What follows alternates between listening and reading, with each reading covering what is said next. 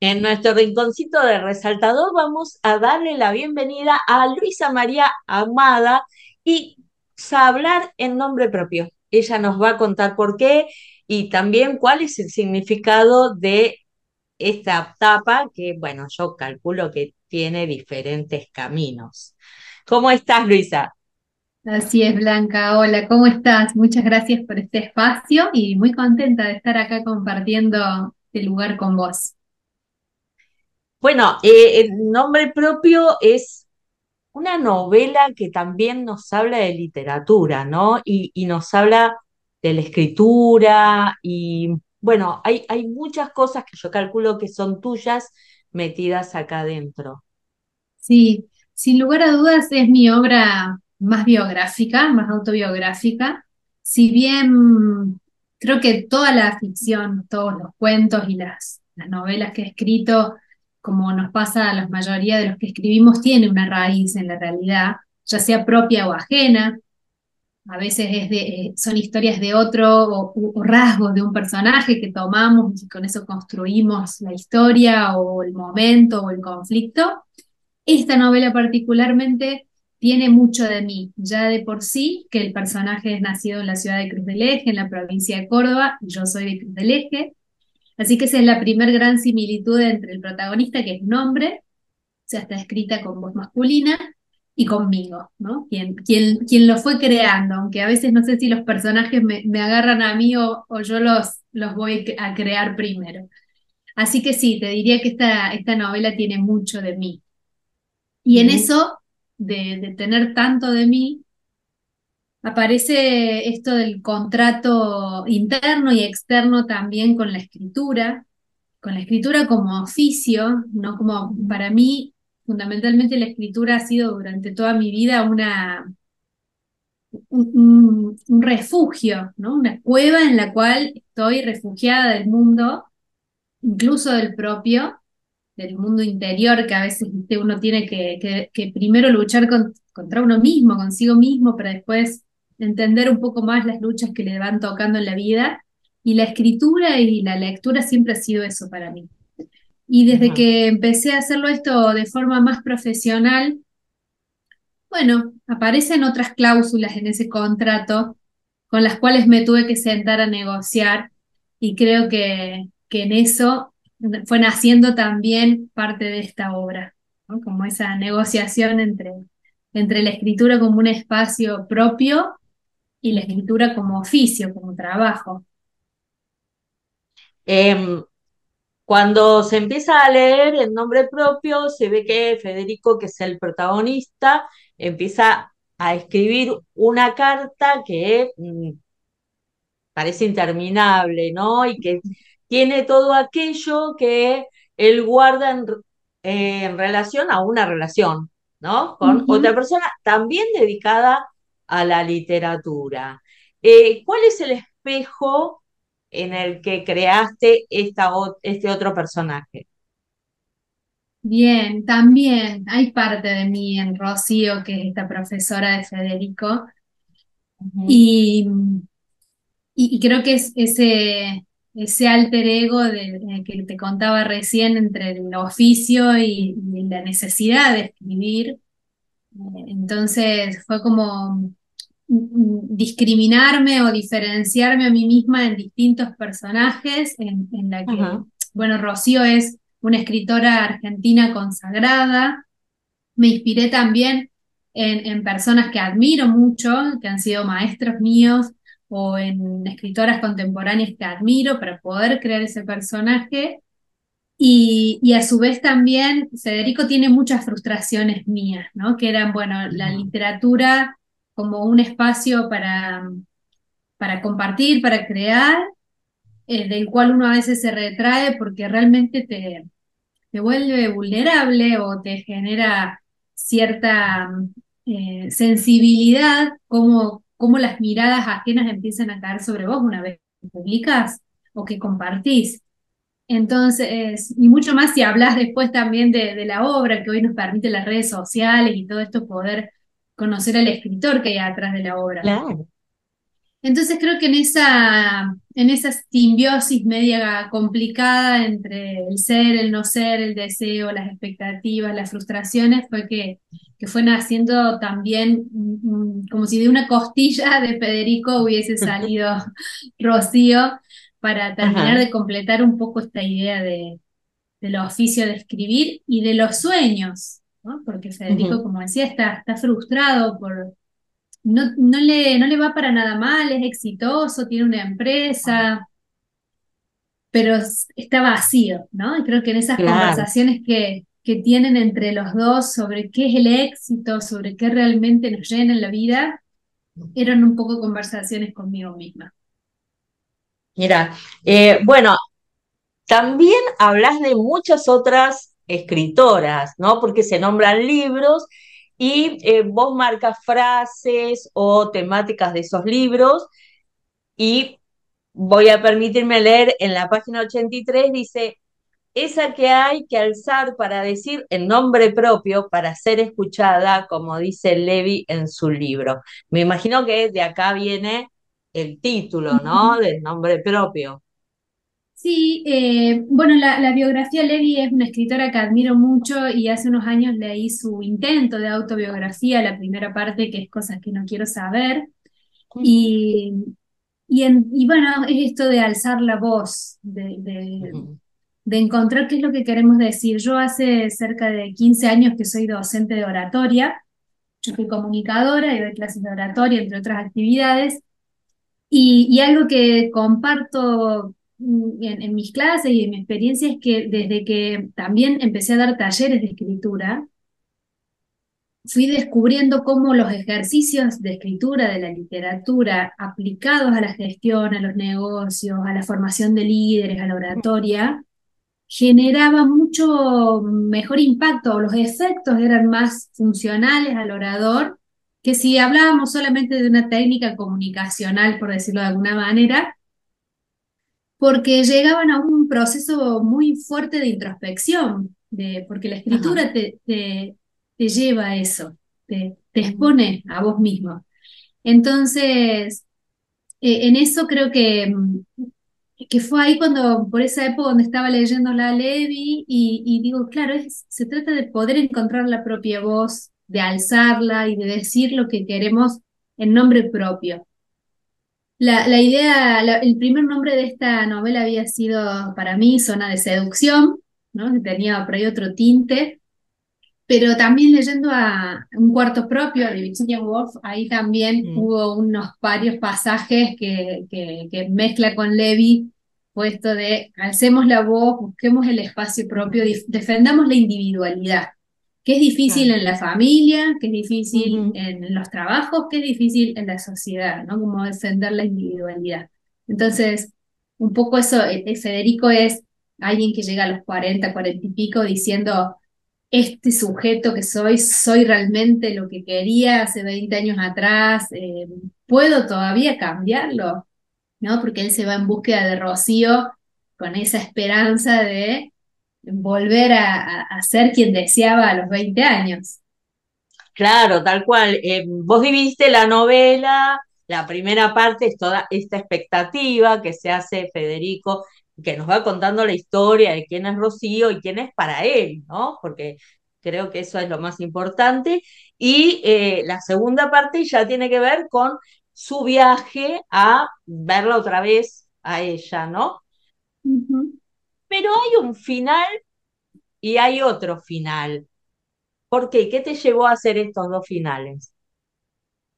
Me llevó a hacer ese final que, mm, el último final, de la carta. eh, tuve, la verdad es que una noche, la novela ya estaba lista con el primer final de la historia y era un poco más larga también en, en esa primera versión.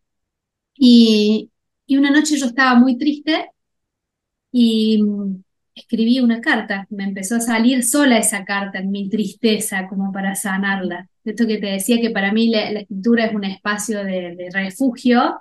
Bueno, nada, y lo escribí fuera del personaje de Rocío Federico. Fue una carta que empezó a salir Y cuando la leí el otro día, porque en ese momento la, la escribí en el blog de notas, pero yo ya me había ido a dormir, viste, la escribí en el celular, eh, así como escondida de los chicos que no se despierten, que no haya ruido ni nada. Eh, bueno, el otro día cuando la leí dije, bueno, ¿qué pasa si, si el final es este? Y le pedí tiempo a la, a la editorial, me lo dieron, entonces ahí fui, tuve que recortar muchos pasajes de la novela y después empezar a modificar la parte 2 y 3 con algunos indicios que cuando el lector llegue a esa carta y vaya para atrás porque a lo mejor dice no entiendo nada, que encuentre que esos indicios están, ¿no? Fue como línea Claro. tiempo se me empezó a hacer más compleja. Y bueno, como tuve el tiempo y la posibilidad de hacerlo, eh, me, me- me animé a, a ese final que, que el porqué es netamente emocional mío, o sea, salió esa, esa necesidad de esa carta y, y siempre quienes leen mis cuentos o mi novela anterior es, los finales de Luisa son abiertos. Bueno, este era el final más cerrado que podría existir para esta historia y, y también fue como ese e- esa sensación de algo cumplido, de bueno, le pude dar un final, es este, a mí me permite soltar la tristeza que tengo en este momento, me parecía literariamente un desafío muy interesante. Bueno, tal vez cerrado para uno de los dos, de los dos personajes, ¿no? Porque para el otro siempre queda abierto. Bueno, y ante esta situación, ¿qué vas a hacer, no? Porque, digamos, es el, el, el que maneja la pluma, ¿no? El que está escribiendo. Sí, totalmente. Y eso también, la, la posibilidad de que escribir nos permite resignificar el destino. ¿No? Sé si a veces no se le puede dar ni siquiera explicación, o a veces no es un sentido lo que buscamos, sino es calmar la tristeza o, o la angustia o la desesperación o la soledad. Entonces es como, bueno, esa- eso de que, que Federico me daba la posibilidad de escribir eh, y de, y de mostrar que la escritura, al menos para mí, ha sido una manera de, de sobrevivir, como dice el texto. En, en tus escritos pasás de cuento, novela, poesía. ¿Qué, cuál- con cuál te sentís que expresás más eh, todo ese caudal emocional que tenés? Bueno, yo me siento muy cómoda con la poesía. Empecé con la poesía Eh, desde muy chiquita escribía poemas y, y siempre me gustó hacerlo. De hecho, es en el único campo en el cual no me formé, así como profundamente, porque durante muchos años eh, como que renegué de la idea de hacer talleres y de formarme en la escritura porque era como mi lugar, como que no quería sistematizarlo. Pero bueno, después la vida me fue como poniendo insistentemente ante esa sombra propia, como si fuese el viaje del héroe, ¿no? Yo luchando contra mi propia sombra. Entonces empecé a trabajar en, este, estudié mucho lo que es cuento, eh, la narrativa contemporánea, la novela, y, y tengo un ensayo literario que es Palabra de Mamá, y la verdad que los cuentos también me gustan, creo que, que es ahí donde, donde más cómodo, donde más feliz me siento por esa libertad anárquica, diría, es, es el poema.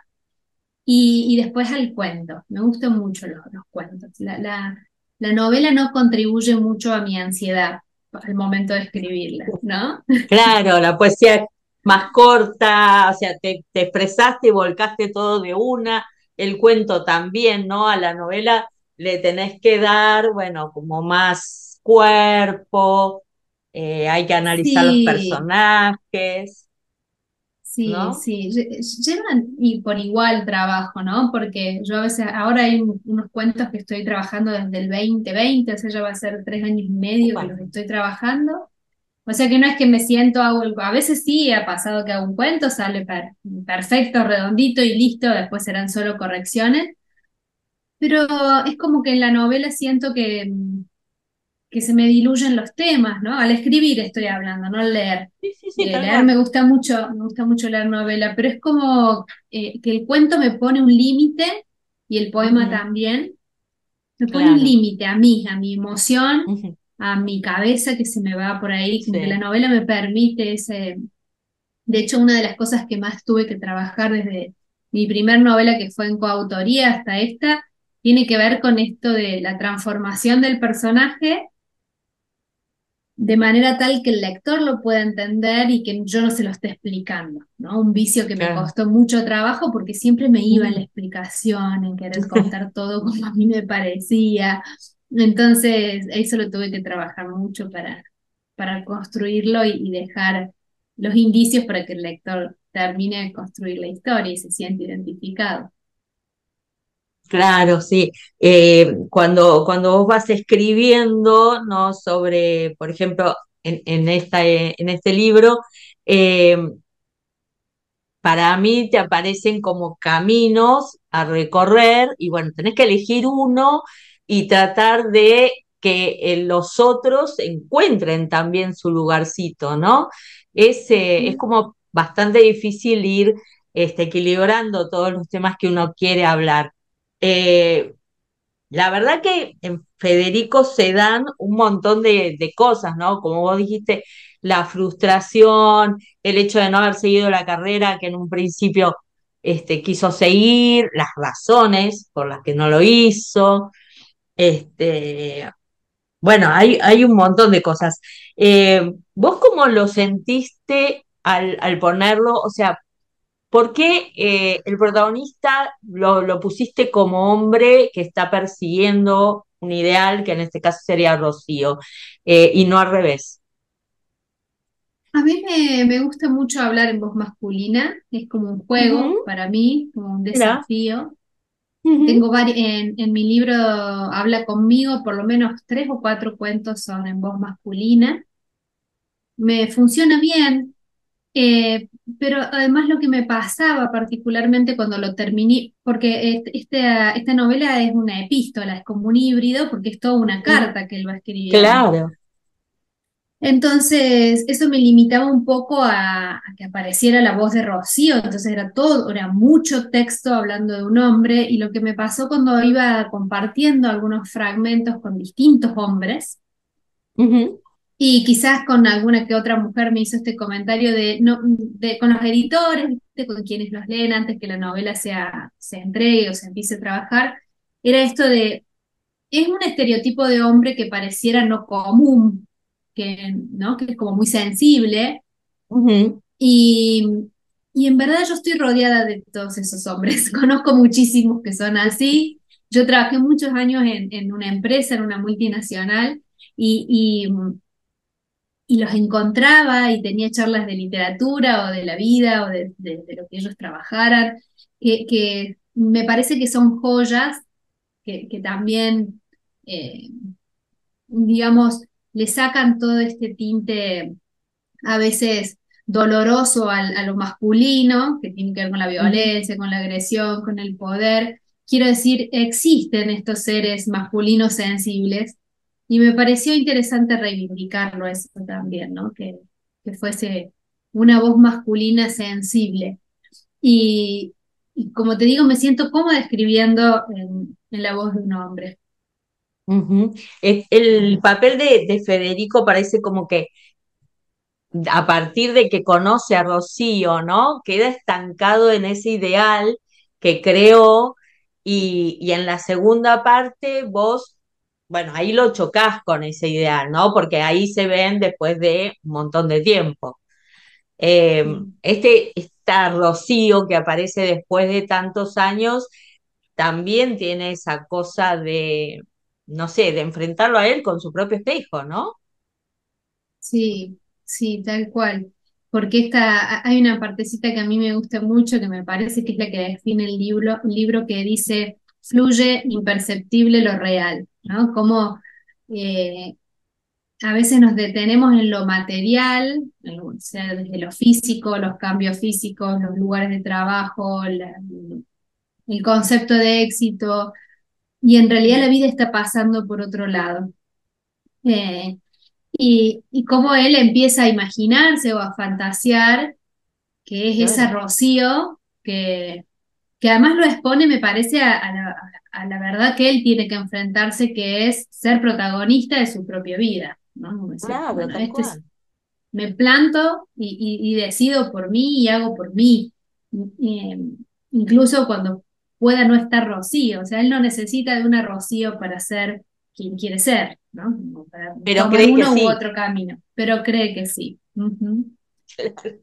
Ese es su drama, pobre. Sí, así es. Todavía necesita la profesora, como dice en una parte.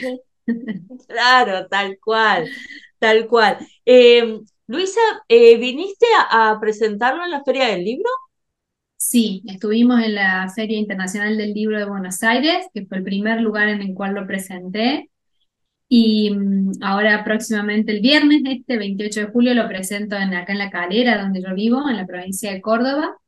Y empiezo como un ciclo después de ferias, Feria de Córdoba, Rosario, Neuquén, Santa Fe, todos los lugares a donde me invitan y puedo, eh, voy, voy a, a- a compartir mi, mi obra, ¿no?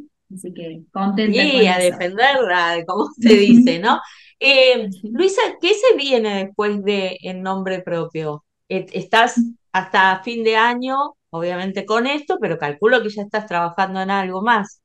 Sí, estoy con los cuentos, esto que te contaba, que son una serie de cuentos que hacen a un tema central, tienen que ver con la violencia de género puntualmente, Ah, o sea que son relatos desde la perspectiva femenina, que como te contaba recién, nacieron en el 2020.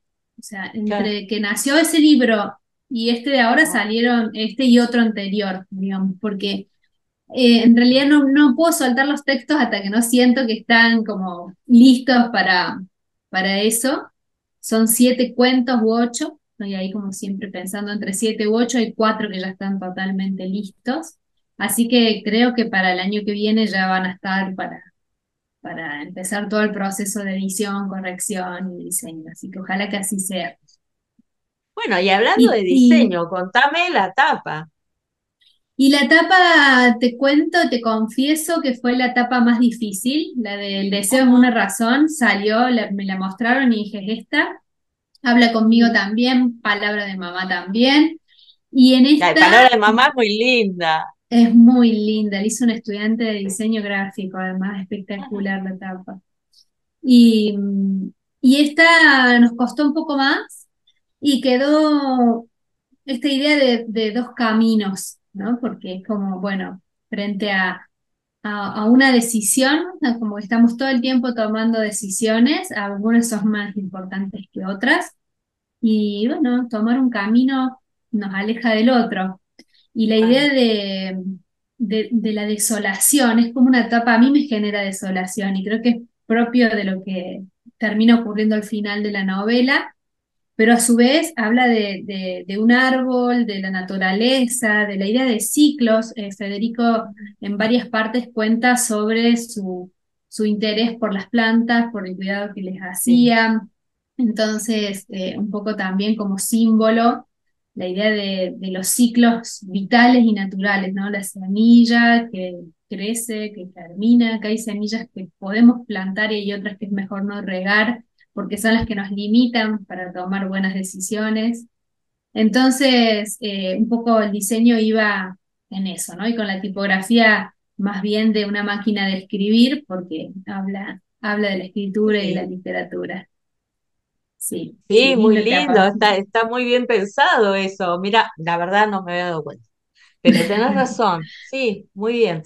Eh, Sí. ah, yo te digo muy bien, me- como Lo que, lo si que lo caracteriza al Emporio son, son, entre otras eh, grandes fortalezas, el diseño de las tapas, que, que siempre le claro, tal ponen mucho cual, por eso te preguntaba, sí, sí, sí, Sí. pero bueno, la verdad que no, no me había dado cuenta y sí, tenés razón.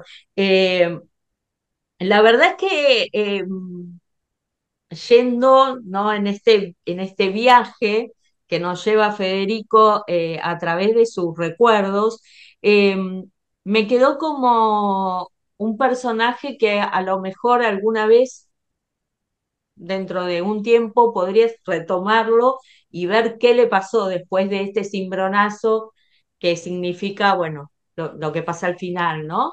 Eh, porque la verdad que es un personaje muy querible, un personaje que, bueno, eh, se ha quedado esperando algo que, que solo existe en la mente de él y, y este recorrido a lo mejor, digo yo, este, le podría haber seguido, ¿no? No sé. Me estás, me estás invitando a escribir la segunda parte. Sí, sí, te, te digo, para mí es un personaje que, este, que nada es querible desde el principio y, todo esto que le va pasando, que él cree que pudo haber evitado, que se pudo haber hecho de otra forma. Em, tal vez eh, vos cuando eh, escribís esto también interpelás al lector, ¿no? Diciéndole, bueno, vos pudiste haber tomado este rumbo, pero tomaste este y bueno, ¿y ahora qué pasó? Sí, sí, y, y me interpelo a mí misma, ¿no? Es Sí, como, imagino. eh, es como, bueno, ahora estamos acá, ¿qué decisiones vamos a tomar? Eh, ¿cuáles ya no podemos cambiar? ¿Cuáles sí? Y, sí, no sos la primera que, que me dice que Federico tiene que seguir saliéndose de, de mi cabeza para, para contar otra historia. Y, y, y creo que, que es un personaje además eh, de una generación en particular, eh, de una generación que, que dicen que es la generación invisible, ¿no? Una generación X que, que bueno, que, que se encuentra con, en medio de, de- está como en el paréntesis de dos generaciones muy fuertes Claro. y, y- y que somos, que, que, que hemos sido silenciados, ¿no? Una generación más bien silenciada, que es un poco lo que le pasa a Federico, me parece, esto de, de que no encuentra la propia voz para tomar decisiones o para hacer. Y que le haya ido bien en la vida con esto de su trabajo, por lo menos, si bien está divorciado y demás, es como, bueno, no es, no es que habla de un fracaso, sino de esa necesidad mm, individual o subjetiva de satisfacer un deseo, ¿no? Y, bueno, y creo que me llevó a, eso, a pensar a mí en eso, y, sí, por supuesto, eh, siempre que escribo estoy pensando en el lector, en, en personas que son posibles lectoras, a mí se me vienen a la cabeza personas cuando estoy escribiendo y digo tal cosa, ¿qué le generará a esta persona, esta frase, esta idea? Es como es como que hay un momento donde escribo y estoy aislada del mundo, pero hay otro en el que estoy sumamente conectada con lo que el otro va a sentir, claro. Eh, Luisa, algo, ¿no? eh, yo estaba viendo tu, tu website y, y obviamente, bueno, ahí mostrás eh, los cursos que tenés de oratoria y creo que también de escritura, ¿no? Sí, sí, también doy talleres de escritura, que eh, fue un campo en el cual fui entrando tímidamente, eh, pero que lo disfruto tanto, la verdad es que lo disfruto tanto, que, cada vez abro más espacios de, de formación en escritura creativa. A veces no puedo separar a la Luisa mm, profesional de la comunicación de la Luisa que escribe y termino combinando todo, por eso tengo un programa que se llama Contarse la trama, donde un poco aborda la, la, la oratoria, pero también la introspección. O sea, en tantos años de, trabajo en comunicación con marca y personas, digamos, la única receta que puedo decir para que haya una, un resultado, un efecto exitoso es el proceso de conocerse, de introspección, de autoliderazgo. Y yo el único método que conozco para eso es la escritura. Entonces, es como decir, este es mi método, lo comparto y es lo que hacemos en, en los talleres, ¿no? Como eh, la- eh, generarles a los chicos y a las chicas consignas creativas que estimulen sus pensamientos, que estimulen su imaginación y que suelten. Y la verdad que lo que, lo que veo, lo que recibo, los textos que escriben, los cambios que hacen, son, es, es maravilloso. Entonces estoy como, estoy como encantada con eso, es como un espacio mágico.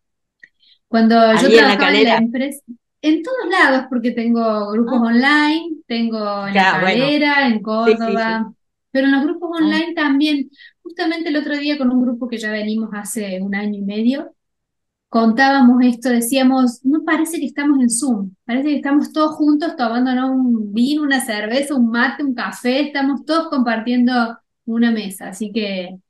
Eh, es eso de como de Peter Pan, ¿viste? De irte al país de nunca jamás y quedarte ahí, esa, esa sensación mágica. Y bueno, la gente te puede contactar por cualquiera de tus redes sociales o por tu website que tiene tu, tu nombre. Sí, sí, siempre estoy en todos lados como Luisa María Ahumada. Así que ahí me pueden encontrar, o Luisa Ahumada. eh, en cualquiera de las dos opciones estoy en todas las redes sociales, en Facebook, Instagram, TikTok, Twitter, en, la- en el website que es luisamariahumada.com. Bueno, Luisa, realmente eh, un placer enorme haber entrado un ratito en tu casa desde el resaltador con tu libro en nombre propio y haber disfrutado esta novela que es cortita, son menos de 200 páginas, pero la verdad que te deja con un cimbronazo enorme y, y bueno, también con, con estas ganas de seguir sabiendo qué le pasó a Federico. Sí, yo voy a ser de las que te empujan a escribir la secuela. Bien, perfecto. A- a- la otra vez me pedían la precuela, le digo, pero tiene un montón de, del antes, ¿no? Bueno, pero contanos la relación de ellos antes. Bueno, puedo escribir la- las dos cosas. Dos cosas. Bueno, sí, acá hay bastante de la Hay relación de mucho, ellos. sí, Hay mucho, hay mucho. mucho, hay hay mucho, mucho. sí. Ahí Sí, va.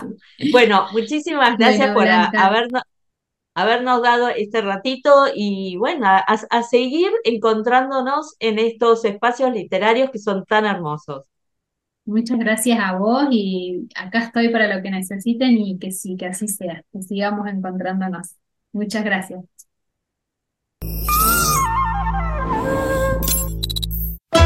Auspicia Sadaik, Sociedad Argentina de Autores y Compositores. La música está de fiesta.